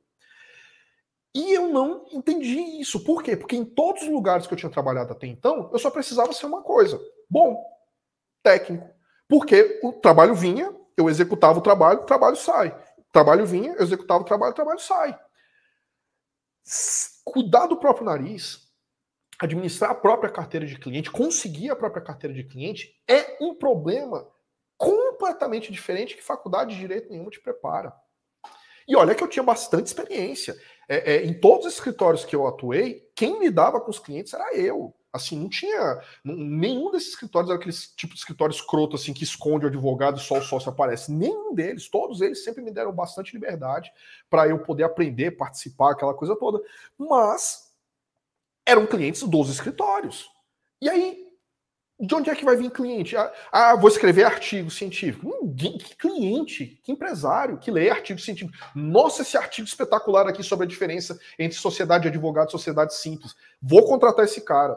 Nossa, que espetacular essa tese aqui sobre acordo de acionistas e a sua natureza jurídica obrigacional. Esse cara, ninguém faz isso. Advogado escolhido pelo que indica. Você já foi advogado de uma pessoa que gostou, que vai te recomendar para outra pessoa. Você deu aula para um aluno que ficou impressionado com você, que vai indicar para outra pessoa. É quem indica. E quem indica demora tempo para construir. Nesse intervalo, surgiu uma oportunidade é, é, no escritório do professor Ivo Gico, que ele falou assim: olha, a minha advogada que coordenar todo o contencioso vai sair, eu preciso de alguém para assumir essa, essa parte aqui. Você quer? Aí eu falei: olha, vamos lá, tal, negociamos, negociamos, e fui para lá. E lá, bicho, como eu falei para vocês, era full empresarial. Eu nunca tinha tido essa experiência assim de efetivamente todos os casos que caíam no meu colo, praticamente todos os casos, 90% dos casos, tinham a ver, a ver de uma forma ou de outra com o empresarial de diversos níveis de redigir um bônus de subscrição a, a, a, a ajuizar uma ação de dissolução parcial. Então, assim, foi uma experiência espetacular. E mas é aquilo ali, né? A gente vai trabalhando, vai trabalhando para os outros, vamos dizer assim. A gente vai trabalhando para construir. E você, e toda a sociedade, todo contrato, toda experiência é uma espécie de namoro. Você vai ali testando para ver se funciona. Tem coisa que funciona, tem coisa que não funciona, tem coisa que você pensa de um jeito, tem coisa que você pensa de outro jeito. E chegou um ponto né, que, que eu vi que havia uma diferença de filosofia, de filosofia e de expectativas. Aí eu pensei comigo, cara, eu tô com, na época eu tava com 36 para 37 anos. É, tô com 39 agora, então eu tava com 36 para 37 anos. Quando eu decidi que eu não vou seguir carreira em escritório de ninguém, eu vou tentar um mil. E assim, cara, foi não foi tranquilo, não foi uma decisão assim que você toma, porque quando você tá com 20 anos, 25 anos, 26 anos, você tem uma barata para dar bom dia em casa de responsabilidade, tomar uma decisão de ficar quicando de emprego, de ficar trocando de estágio, de ficar trocando de escritório, não, não afeta, se não der certo, você volta, acabou, mas você tá mora com seus pais, você quando você tá com 36 para 37 anos, é pai de duas crianças e sua mulher tá terminando a pós-graduação para poder retornar no mercado financeiro, mercado, mercado de trabalho, se eu parar de ganhar dinheiro, fudeu. Que foi o que aconteceu quando eu fiz aquela saída do russomano. Foi foda, cara. Foi, foi um negócio assim. Eu lembro, é, é, cheguei a fazer terapia e tudo mais, e uma das coisas que, que, que eu não esqueço, cara, não esqueço. E eu fico relembrando para não é para autotorturar, mas assim, para sempre me colocar e me manter alerta para as coisas que eu preciso fazer. Eu lembro que a minha esposa me pediu uma vez assim: "Ah, Henrique, os meninos, olha que coisa bizarra. Os meninos estão querendo comer batatinha frita. Será que a gente consegue hoje? Lá no McDonald's, que a gente é vizinho do McDonald's. Cara, eu, tá numa situação onde você tem que fazer conta para seu filho poder ou não poder comer uma batatinha frita do McDonald's. Cara, isso me destruiu. Me destruiu porque eu falei assim, bicho, o que, que eu fiz com a minha vida? Lembra? Eu tava ganhando muito dinheiro antes de, de, de, tomar a decisão de iniciar sozinho. Então isso quebrou minhas pernas do ponto de vista de motivação, de, é, de tudo aquilo. Que eu me reconstruí quando eu estava lá na, no escritório do, do Ivo, né? Que foi uma coisa assim que eu consegui recuperar financeiramente, estabilizar aquela coisa toda. Mas é para tomar a decisão de, pô, eu vou dar o salto de novo, e se der errado de novo? Eu não vou conseguir fazer isso. Isso, isso aconteceu quando eu tinha 33 anos, 34 anos de idade. Com 37 anos de idade, você recomeçar, se tudo der errado, puta merda. Cara, eu fiquei um tempo pensando, pensando. Aí eu comecei a fazer terapia, psicólogo, tudo, para construir a coisa e colocar a cabeça no lugar. Porque, assim, boa parte do que eu faço, eu, isso eu faço para os outros pros clientes. Eles têm as ideias, eu falo assim: não, cara, é isso aqui, tal, tal, tal. Tatei, organizo para o cara tomar decisão. Mas caso de Ferreira Espeto de Pau quando você que está dentro, você, não, você, você, super, você tende a superestimar os problemas e a subestimar as coisas boas. Porque uma das coisas que meu terapeuta falou foi justamente isso. Você não é o mesmo Henrique de cinco anos atrás. Você está numa posição profissional muito diferente. As pessoas te conhecem, as pessoas falam com você. É, é, você não é só mais um desconhecido, um recém-formado, alguém. Você é um profissional já consolidado. Então, assim, a probabilidade disso acontecer, e você sabe do risco agora, que você já sofreu na pele. Então, a probabilidade de você deixar isso acontecer de novo, aí eu até interrompi ele, ele falou assim: não, pro... de eu deixar isso acontecer é zero. Mas uma das formas de eu deixar acontecer é eu ficar onde eu estava. Cara, eu, eu não sei te explicar o medo, o pânico que eu tava, mas eu sabia que ou era agora, ou era nunca, porque eu nem ia fazer isso com 50 anos. E aí eu alinhei algumas coisas, conversei com alguns parceiros, discuti bastante com a minha esposa, sem, sem nenhuma vergonha, falei com os meus pais, falei com os pais dela, falei que a gente ia fazer, porque isso é uma decisão que afeta todo mundo, porque né, tá todo mundo aqui. Eles falaram assim: não, bora, vai, vamos embora. E aí eu resolvi, conversei lá no escritório, o pessoal ficou, né, A, triste, porque eu tava saindo, B, preocupado, porque, né, e, e quando eu resolvi sair, eu decidi que eu ia trabalhar só com direito empresarial. Ou ia dar certo só com direito empresarial, que é o que eu sei fazer, ou tá errado. Porque se eu fosse abrir uma clínica de, de faz tudo, eu não sei fazer tudo. Eu tenho uma boa noção, mas eu não sou bom em tudo. Ninguém é bom em tudo. Eu sou bom em direito empresarial. Então vou montar em direito empresarial. E eu lembro que alguns amigos falaram: pô, Henrique, vai surgir uma questão de direito de família, você vai acabar que ele não vai atrás. Mas eu não quero, porque eu não sei mexer. Eu sei, eu sei algumas coisas de direito de família para direito empresarial, holding e tal, essas paradas, herança tal. Mas Para qualquer outra coisa, eu não me sinto confortável. E eu vou estar sozinho, não vou ter outra pessoa para trocar uma ideia, para relembrar alguma coisa, eu vou estar sozinho. Então eu resolvi direito empresarial, advocacia empresarial, montar focado nisso. E foi interessante que, beleza, alinhei algumas coisas, alinhei com os parceiros, escolhi aqui, e teve uma razão para eu ter escolhido aqui o Brasil 21 e não uma sala mais barata. Não era porque eu tinha dinheiro sobrando, na verdade eu tinha, sei lá, 15 mil reais na conta quando eu resolvi montar o meu escritório. Mas eu falei, vamos embora. Tinha algumas coisas alinhadas, vai dar certo. E aquela coisa, cara. Se não tem redinha embaixo, você só tem uma escolha: é pular e conseguir chegar do outro lado. Se você não chegar, você morre. E foi mais ou menos o que aconteceu comigo. Se não der certo, já era, ia ter que sei lá, não sei, nem sei o que, que eu ia fazer. Então, como eu não sabia o que, que eu não tinha alternativa, tinha que dar certo e graças a Deus deu. Coincidência ou não, quando eu assinei o contrato de aluguel aqui com essa sala, assinei. No dia que eu assinei o contrato de aluguel, o Ibanês fechou Brasília por conta da pandemia, que foi em 1 de abril de 2020. Cara, imagina sair do escritório, escolhi aqui que não é exatamente barato, contratei arquiteta, fechei o contrato, tava tudo assim, mais ou menos, beleza, vamos embora, fechou. Eu falei, puta, cara, na época que fechou, eu não sabia nem se ia poder começar a obra de reforma. E a sala não estava em condições assim de trabalho. Foi, mas acabou. Foi o que eu te falei, João, assim, e Luiz. Tinha que dar certo, velho. Porque se não der certo, eu tô, não tinha escolha. Vambora, baixa a cabeça. E foi indo, foi indo, foi indo. E graças a Deus, cara, eu vou te falar. foi a melhor escolha que eu fiz na minha vida. Eu não sei, eu não consigo dimensionar para vocês quão feliz e quão realizado eu tô aqui, é, é, é, é que deu certo. Sério, assim. Mas o professor, interessante é porque o senhor também é aquele que dá, paga 3 mil reais para um estagiário, né? Você publicou uma. Estagiário de luxo, né? Ô, Luiz, não pago isso não, cara. Isso é sacanagem. Eu falo isso para os alunos ficarem desesperados. Falo assim, não, pô, não é possível. Eu pago 7 mil reais de bolsa e não tem... As moleques ficam, ah, mas isso é, isso é mais para ficar agitando essa molecada, assim. Porque eles gostam, cara. Se esse povo me segue no Instagram, 70% é para ser torturado psicologicamente. É só 30% que é para ver algum conteúdo. Né? esse povo gosta de ser torturado. Aproveitando agora que a gente falou muito da sua vida profissional, vamos puxar um pouquinho para a vida acadêmica. Uhum. Você fez mestrado, você fez doutorado, então quer dizer que dá para ver que você gosta bastante dessa área acadêmica e assim tem também um viés seu muito puxando para a área do direito econômico, né? Da, não do direito econômico em si, mas da análise econômica do direito também.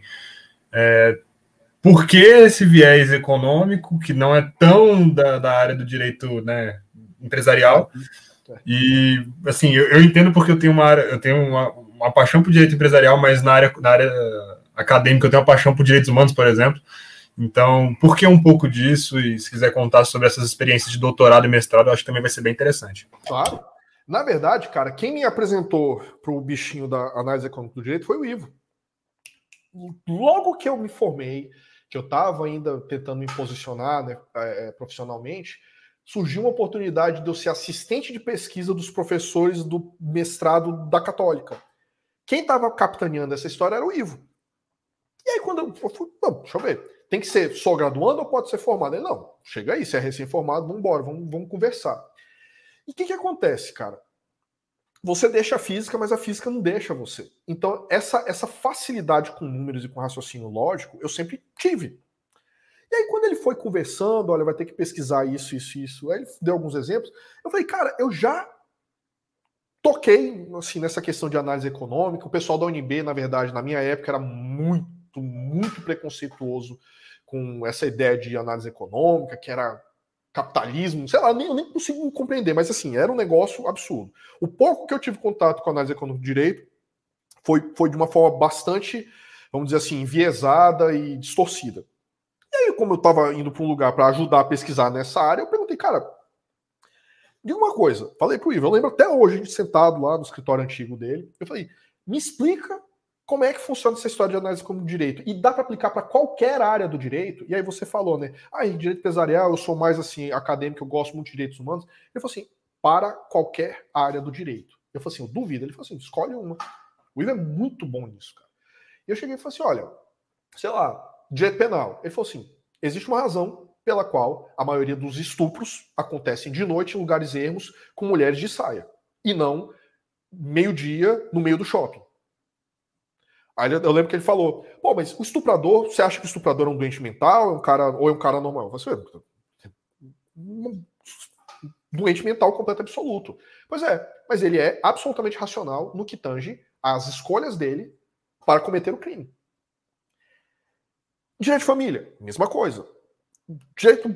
Você imaginar, cara, foi, a gente foi pum, batendo um a um e ele foi mostrando exemplos. Por quê? Porque o que as pessoas não percebem é que análise econômica do direito é um método de enxergar o mundo. O que, que é um método de, de, enxergar o mundo? Agora que eu descobri que está sendo transmitido, não sabia que estava sendo transmitido ao vivo, não. Eu falo palavra pra caramba. Não, é porque para poder gravar aqui no StreamYard ele é, ele é reproduzido no YouTube. Não, massa. Tem, acho que atualmente tem quatro pessoas assistindo a gente. Quatro. E o Joel Lopes que comentou aqui, experiência tremenda, professor que eu achei que estava falando da, da sua experiência tá, do, do escritório.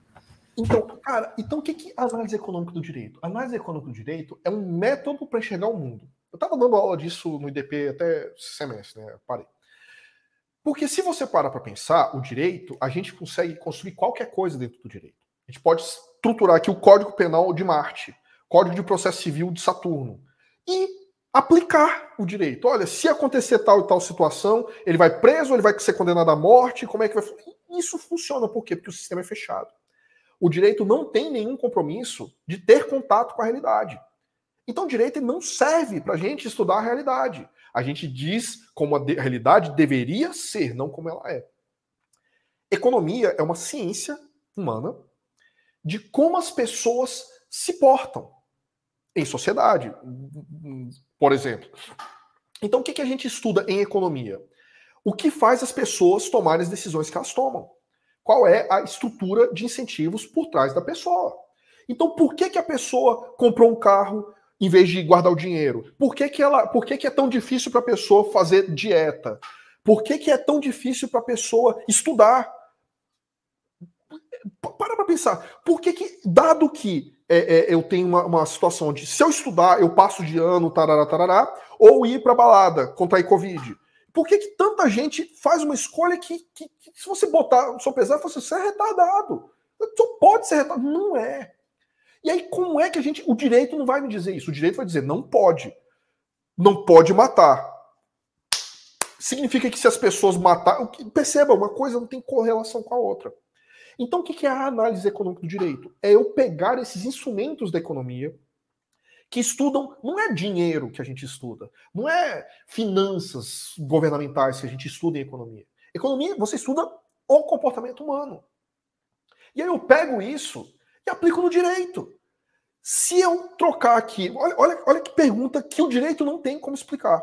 Olha, eu quero. É, é, o que acontecerá se eu trocar a, a, a, a velocidade limite aqui do eixo monumental de 60 para 80? O direito vai dizer pode, não pode. Mas ele não vai dizer o que, que vai acontecer, se essa é uma norma que vai estar mais adequada aos objetivos do legislador ou não. A gente não tem instrumento para trabalhar com isso. A gente sequer tem instrumento para propor uma norma. O CPC ele foi todo construído. Tá, tudo bem que o, o, o, Fux ele já tem um pezinho lá dentro da análise econômica do direito. Mas pensa o que é o Código Civil, o Código de Processo Civil. Ele é, o Código de Processo Civil é um código que vai regulamentar como as partes vão se portar dentro do processo. Só que a gente não sabe o que, que move as pessoas.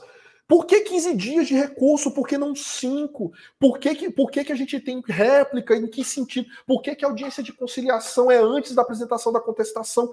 Porque sim. E se a gente trocar? E se a audiência de conciliação for depois? E se a gente reduzir o prazo de, de recurso? E se a gente eliminar um recurso, de, o recurso, as hipóteses de recurso adesivo, por exemplo? O que, que vai acontecer? Pã, tela azul para a gente do direito. Diga. Professor, só uma dúvida aí. Seu mestrado e doutorado, eu sei que agora você está publicando um livro que foi o objeto da sua tese, correto? Isso. Explica um pouco aí para a gente sobre essa. É a análise econômica do direito aplicada ao processo. Então, assim, não foi à toa que eu escolhi CPC para falar agora. É porque, justamente, o que, que, que, foi minha tese de, de, de, doutorado? Que foi, assim, uma evolução da minha dissertação de mestrado. Lá no artigo 8 do CPC, está dizendo que o processo judicial deve ser julgado de acordo com o princípio da eficiência. Ah, fantástico, maravilha, inovador. Beleza, o que, que significa isso? Ah, tem que ser eficiente. E aí, a primeira parte da investigação da tese é que é o princípio da eficiência. O que significa? Porque agora é uma norma. Ou seja, se o processo não for julgado de forma eficiente, ele está ilegal, está ilícito, tem, tem algum problema ali. Então, para eu saber se aquele processo foi ou não julgado de forma eficiente, eu tenho que definir o que é eficiência. Então, meu, a minha tese foi apresentando uma proposta para preencher o princípio da eficiência com algo que a gente pudesse medir, que a gente pudesse usar. Depois, a segunda parte é, beleza, agora eu sei o que é eficiência. Eu ainda diferencio eficiência exoprocessual de eficiência endoprocessual, uma coisa chata de direito, mas tá lá. Aí eu quero fazer, beleza, mas bem ou mal, eu sei o que é eficiência. Eficiência, pra, na minha tese, significa isso. Ok.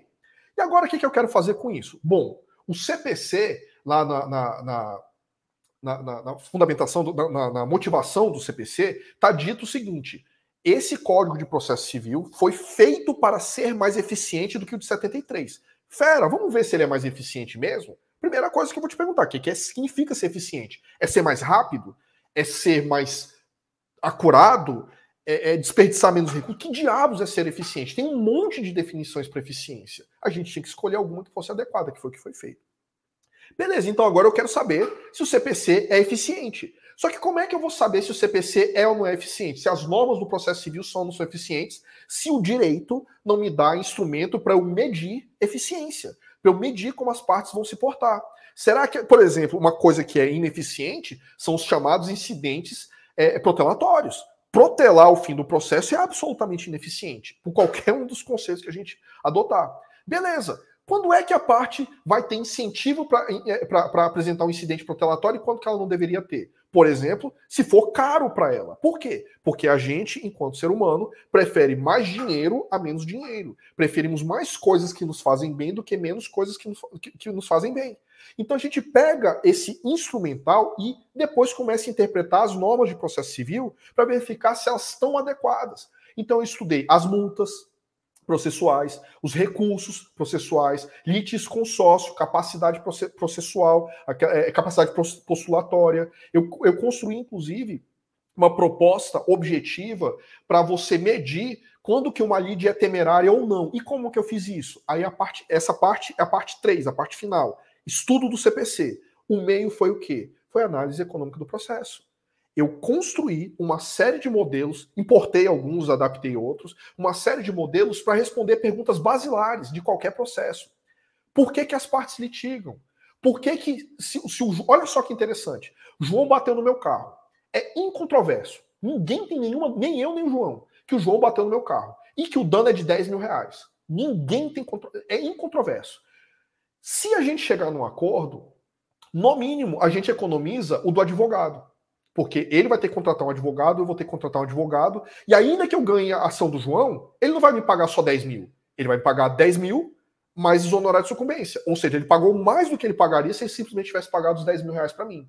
E eu vou receber 10 mil, mas não vou receber 10 mil, porque eu vou ter que pagar os honorários do meu advogado.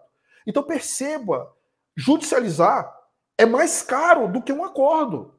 Então por que, que a gente não sempre fecha acordo? Aí eu mostro por que, em que situações a gente fecha acordo, em que situações a gente não fecha acordo. Mas nem sempre, quando a gente não resolve no acordo, eu vou judicializar. Por exemplo, se é, é, você for lá, lá no, no, no, restaurante lá da faculdade, comprar um salgadinho, em vez de você pagar, você sair correndo e não pagar, ele não vai te processar. Ele não vai ajuizar ação contra você para cobrar cinco reais. Isso não existe. Então, em que condições é racional ajuizar uma ação. Em que condições não é racional ajuizar uma ação? Terceira pergunta. Beleza, por que, que a gente tem audiência de conciliação no processo? Porque se fosse para fechar acordo, eu já tinha fechado lá atrás. Será que o fato de eu ter ajuizado a ação altera alguma coisa que agora fica mais fácil fechar um acordo e antes não? Eu mostro isso também. Em que casos é legítimo, legítimo não, perdão, é racional recorrer? Por quê? Nem todo, toda sentença a gente recorre, nem toda decisão a gente agrava. Então, quais decisões a gente recorre e quais decisões a gente não deveria recorrer?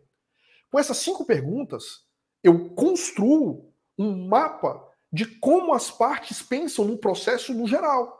E aí eu vou pegar isso e vou analisar lide temerária, gratuidade de justiça, lides consórcio, capacidade postulatória, é, é, réplica, audiência de conciliação, apelação, é, é, é embargo de declaração, recurso especial, recurso repetitivo, tudo isso. Isso foi a minha tese, que virou esse livro. É um livro até meio duro, assim, porque esses modelos têm um pouquinho de matemática. É matemática, assim, cara, multiplicar e dividir. Mas, assim, tem matemática. Ah, meu Deus, eu sou de humano. Mas. Foi e quando é que vem o, o pós-doc aí? Deus me defenda, rapaz. O que, o que, que eu te fiz? amor a vida, né? Você tá louco, cara. Se eu sonhar em fazer um pós-doc, minha mulher me larga, porque doutorado tá foi demais, bicho. Eu vi pelo que você falou, lembra, lembra um pouco do, do livro do Case Sustain, do Nudge, dessa questão de fazer essa análise de sopesamento do que, que custa mais, se você Sim. continuar a trocar, ir, vir.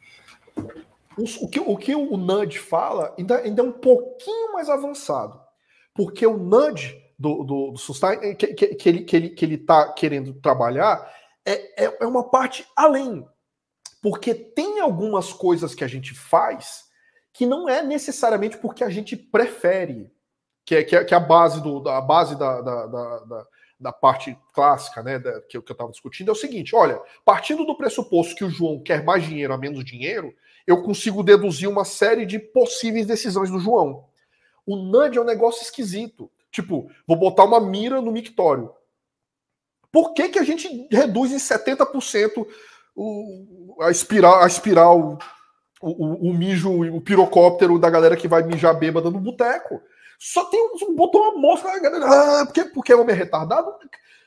Ele vai medindo essa série de não O cara não obriga. Olha, por exemplo, é, é, é, como aconteceu. É um exemplo que a gente dá, inclusive, em sala de aula. Ali pela década de 90, é, é, é, saiu uma lei dizendo que todo brasileiro é doador obrigatório de órgãos. Pá! A galera, não, meu corpo, minhas regras, aquela coisa, aquele away. Não, então peraí.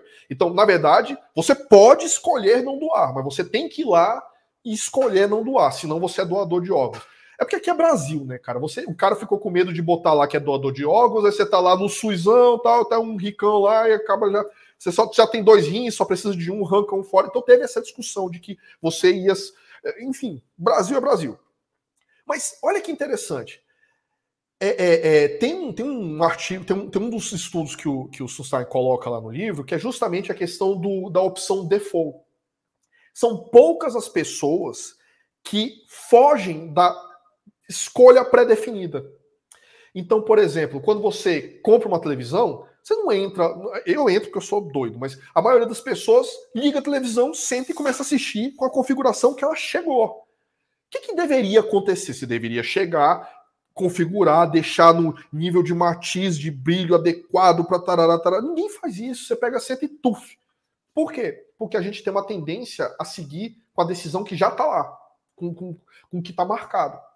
Então, quando você coloca que, por definição, por default, por definição não, perdão, por default, por padrão, você é doador de órgãos, eu te garanto que 80 pessoas, 80% das pessoas, mais ou menos, não vai lá na delegacia de polícia civil dizer, coloca no meu RG que eu não sou doador de órgãos. Vai desse jeito mesmo. Por quê? Por preguiça, por hábito, por seja lá o que for.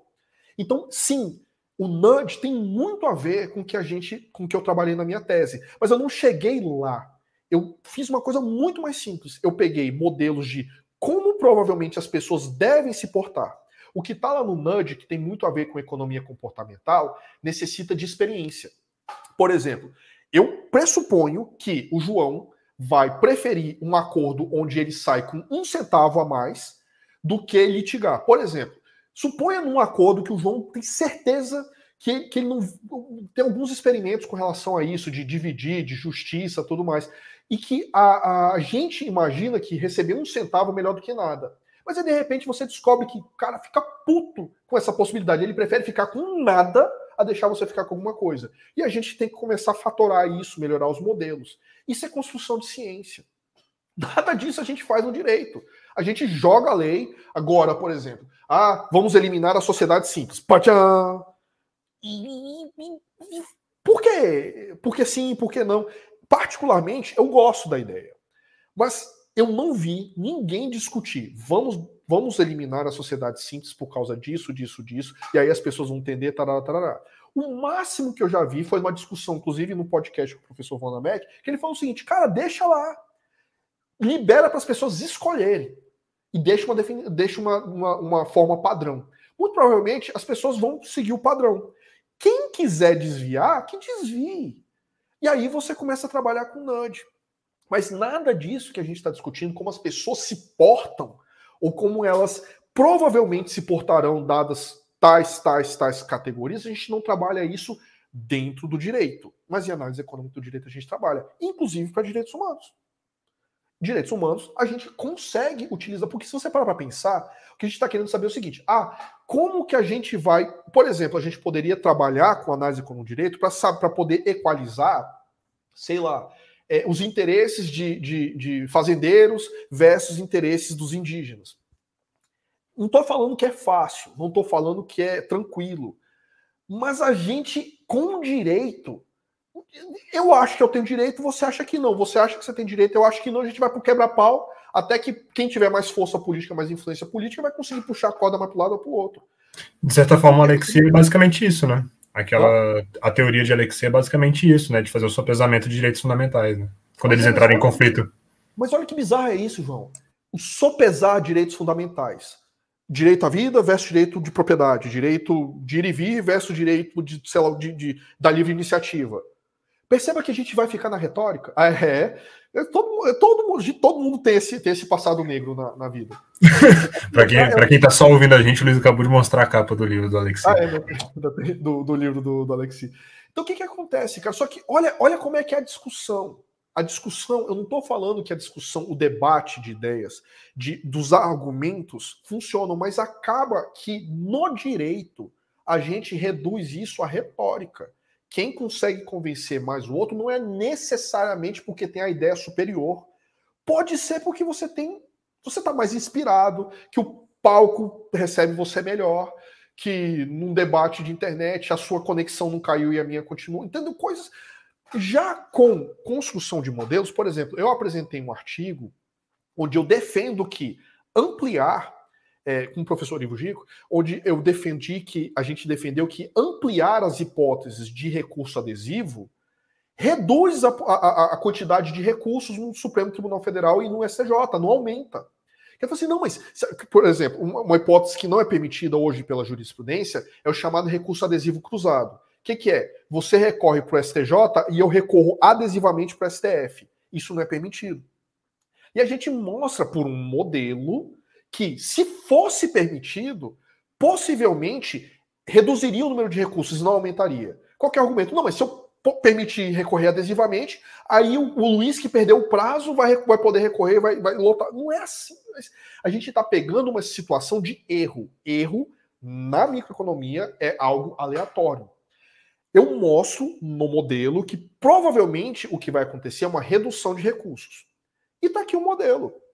Aí não é mais eu acho ou você acha. Eu tô assim, olha, dado isso, dado isso, dado isso, a minha conclusão possível é essa. O que, que você pode fazer? Henrique, sua premissa está equivocada. Daqui você não levou em consideração isso. E a gente vai fazendo o quê? Refinando o modelo de maneira a chegar mais próximo da realidade, de maneira a ser útil e, e, e, e correto ao mesmo tempo. É diferente do eu acho ou você acha. Porque se for desse jeito, se você é advogado de uma causa, você vai sentar o pé, porque é uma defesa de tese, é diferente. Você vai trazer os argumentos, usar todos os, os instrumentos de oratória e de retórica possíveis para convencer o seu, para o seu ponto de vista a vencer. Porque isso é discussão. A gente não está naquele negócio, ah, a síntese, a, a, a tese, a antítese, nós, assim, é, é, é de, de, de, maneira é, é, é, absolutamente neutra, vamos chegar a uma síntese das ideias onde o, o livro. Hum, isso não existe. Isso, isso, isso é, ninguém é neutro nesse, ninguém é neutro nesse ponto, cara. Então, a, por que, que eu sou um partidário e defendo a utilização de análise econômica do direito? Que ele torna uma questão mais objetiva. Você pode discordar do que eu estou falando, mas você vai ter que discordar mostrando, olha, dado que o João, vamos supor, Dado que o João prefere mais dinheiro a menos dinheiro, ele provavelmente vai preferir um acordo que pague mais dinheiro para ele do que menos dinheiro para ele. Não, talvez não. É, talvez não. Mas eu te disse por que eu acho que talvez sim.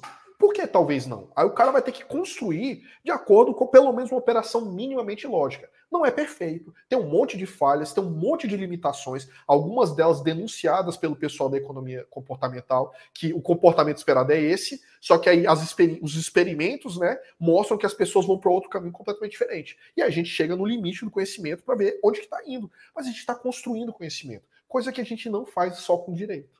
E é por isso que eu gosto de análise econômica. O Lucas Rocha, minha dupla de multi, inclusive, um grande abraço para ele, perguntou se já está publicado a sua, esse ah, livro, que quem já havia comentado. Tá, Como é que faz para comprar, aliás? Ah, tá no. Tem, tem um... Eu mandei o link aí para tá ele. É, é, é da editora dialética, tem que comprar direto lá. Ah, show de bola. Luiz, você consegue colocar lá no, no YouTube, no, no nos comentários? Que o pessoal que tivesse. Já coloquei Sim. lá. Ah, show de bola, então. É, caminhando agora para o próximo bloco, a gente tem algum, um bloco antes de a gente encerrar nossa, nosso podcast, que chama 3 em 3. O que, que a gente faz? A gente te dá três temas e para cada tema a gente quer ouvir a sua opinião em três palavras. Então, assim, sintetizar ao máximo. Quero ver, para você que é advogado, eu sei que é mais difícil. É, mas, né? É, não, isso, ainda tem esse detalhe, né? ainda tem como, como professor. E o primeiro tema que a gente queria trazer para você é a sua opinião em três palavras sobre a nova lei de falências. Um bom começo. Excelente. É, o segundo tema que a gente queria trazer para você é pessoas que estão começando a faculdade que, que querem criar o próprio escritório que estão começando a faculdade, não, desculpa, que estão terminando a faculdade agora e querem começar um escritório próprio. Qual é a sua opinião para essas pessoas? Não faça isso. e por último, que a gente já tinha comentado aqui mais cedo, sobre a medida provisória 1040. Qual que é a sua opinião sobre ela? Deixa eu pensar aqui, bicho. Precisa melhorar muito. Ó, oh, as três foram, ainda foram três sentenças ainda, não foram nem três palavras soltas. Ah, tinha que ser solta? Não, pode ser também. A gente deixa, a gente deixa aberto ao público. Porque tem. Para o público, não, para o entrevistado, porque tem entrevistado que prefere botar três palavras soltas e deixar mais abstrato. Por fim, a gente tem o último quadro, que é o Mãe de Ná, que a gente. Agora você não tem limite de palavras, pode dissertar à vontade.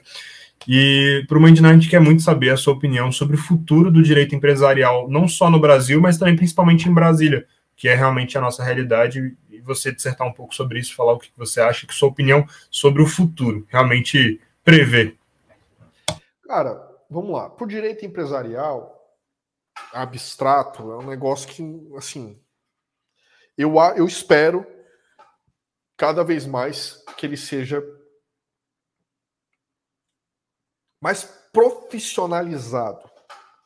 Eu, eu acredito que isso vai acontecer porque eu sou um progressista, então eu imagino que o nosso futuro próximo é um futuro de grandes investimentos estrangeiros no Brasil. Para isso acontecer, a gente tem que deixar de ser uma roça. Então, para deixar de ser uma roça, a gente tem que ficar mais sofisticado. Eu falei isso para o Brasil, mas na verdade eu estou pensando em Brasília, especificamente por quê? Cara, aqui é, é, praticamente faroeste.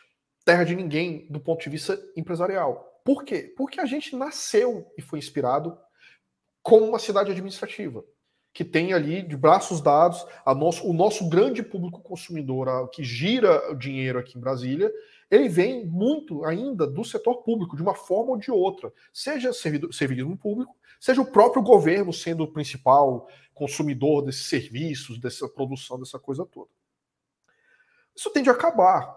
Assim, uma hora a conta chega, não, não, é insustentável. Não dá para sustentar tanta gente. E eu tenho observado de alguns outros empresários, clientes, consultas que têm sido feitas, que outros lugares mais tradicionais, onde tem muito dinheiro, meio que aquela analogia do Oceano Azul, Oceano Vermelho, mais ou menos aquilo ali. Mas eles têm percebido que Hã, aqui em Brasília, você acredita que aqui em Brasília não tem? É, é, eu descobri isso assim, não tem uma grande indústria de é, é, é, é uma grande indústria no sentido assim para sustentar Brasília de, de, de ração de animal. Tinha assim, é, é, um shih para cada pessoa, para cada novo servidor público que passa concursado, e você não tem aqui em Brasília uma grande indústria, um parque industrial, ou sequer qualquer coisa para fornecer ração para cachorro, para gato, e mais os arredores, assim, outros tipos de animais de, de outro porte. Por que, que eu sei disso? Porque um cliente recentemente veio é, é, é mediante um parceiro que ele comentou que ele está vindo de um, de um, lugar e está tá interessado em investir nessa área. Esse, de repente pensei, cara, eu nunca imaginei alguém indo para setor de ração de, de animal em Brasília ou em torno de Brasília. Você também não tem aqui é, é, é, é um grande lugar assim de espetáculo. Você também não tem grandes espetáculos. Agora que está começando a vir isso, isso aqui, aquilo, outro. Tem uma série de, de, de, de, é, é, é de empreendimentos que poderiam ser desenvolvidos em Brasília, que poderiam ser, que é aquela coisa que por algum motivo ou nunca foi feito, ou foi feito de forma muito amadora.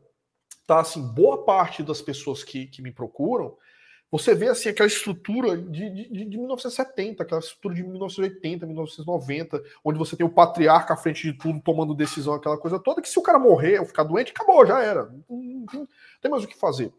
Você não tem uma estrutura de governança. Governança é uma palavra que o que, que, é isso? Nossa, essa coisa de mercado financeiro. Cara, os conceitos basilares. Brasília ainda está engatinhando em ter um empresariado profissional.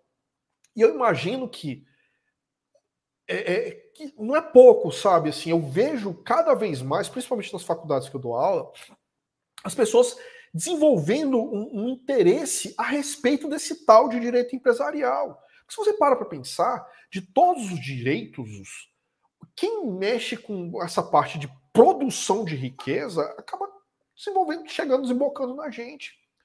Então, se você tem interesse em riqueza, não amealhar a riqueza, mas assim, como o dinheiro, como o crédito circula, como é que isso funciona, mesmo nessas coisas que estão mais na modinha, tipo startup, é, fintech, essas coisas assim que, que, que assim, de, de novidade mesmo, tem pouca coisa, assim, tem, tem alguns institutos novos, tem algumas inovações, é claro que tem, mas assim, o cerne do, do, do trem ainda é, é, mais ou menos a mesma coisa.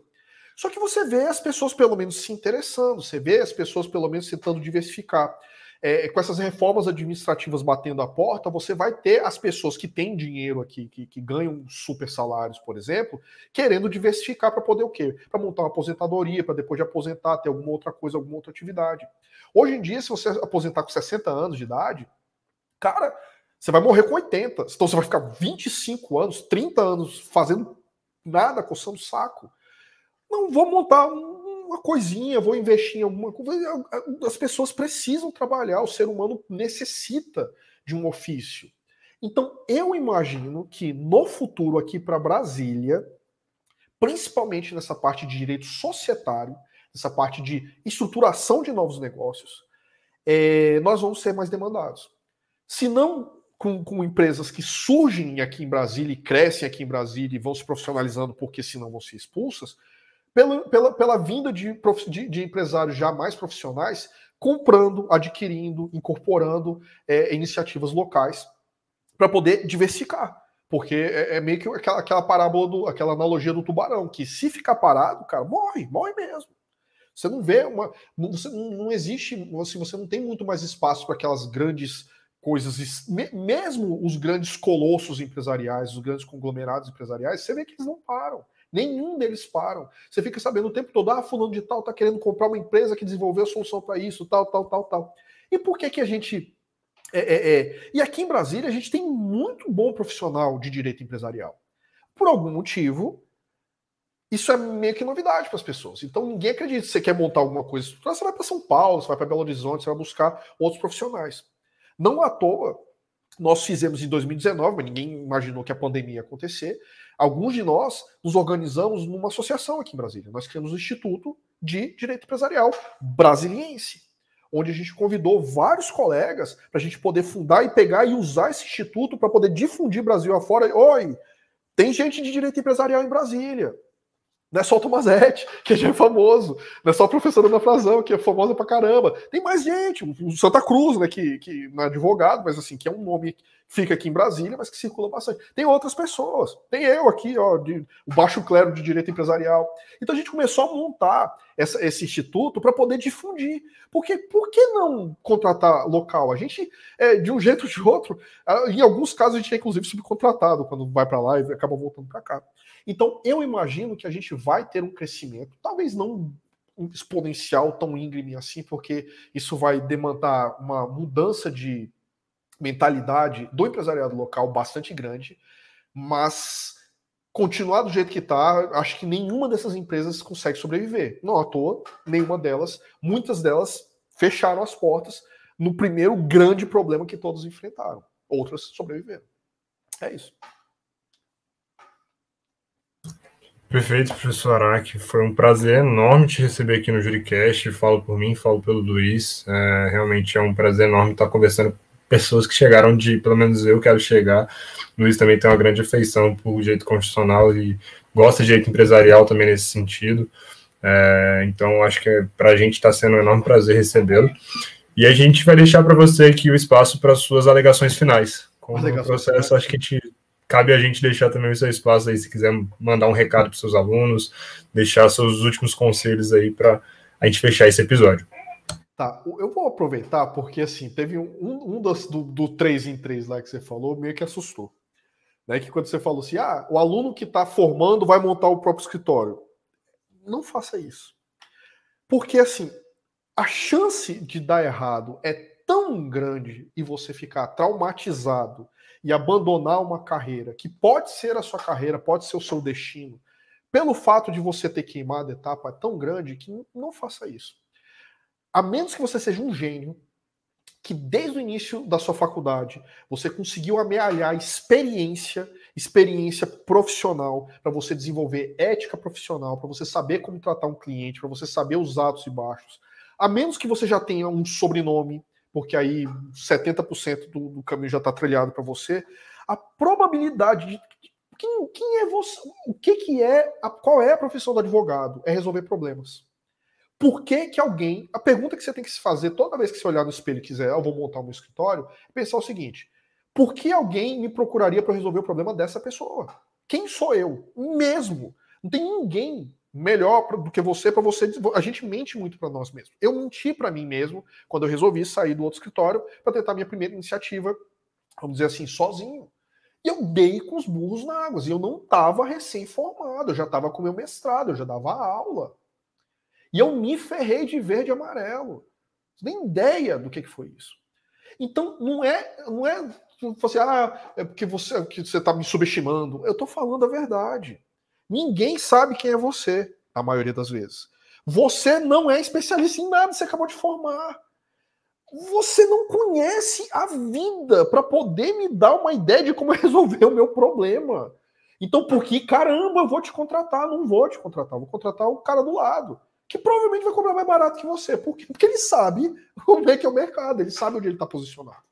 Você que está querendo formar e lançar sua, o seu escritório, provavelmente, provavelmente, você está acostumado com um estilo de vida um pouquinho up, assim, tomar o seu siroque de vez em quando, seu gin tônica, sacou? É, é, é, você vai ter um padrão de vida que a menos que você vai montar o escritório e vai ficar sentado assim, ótimo, venham clientes. Isso não existe.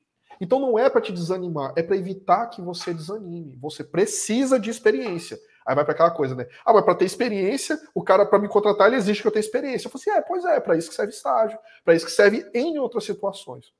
Eu já contratei gente sem experiência prévia, mas que você via para pessoa que a pessoa tinha noção da vida, sabia é, é, para onde quer para cima, onde quer para baixo, do ponto de vista de ser um ser humano um adulto, um profissional na, na vida adulta. A maioria de vocês vai sair da faculdade sem isso. E é por isso que é tão tentador sair da faculdade e emendar numa pós.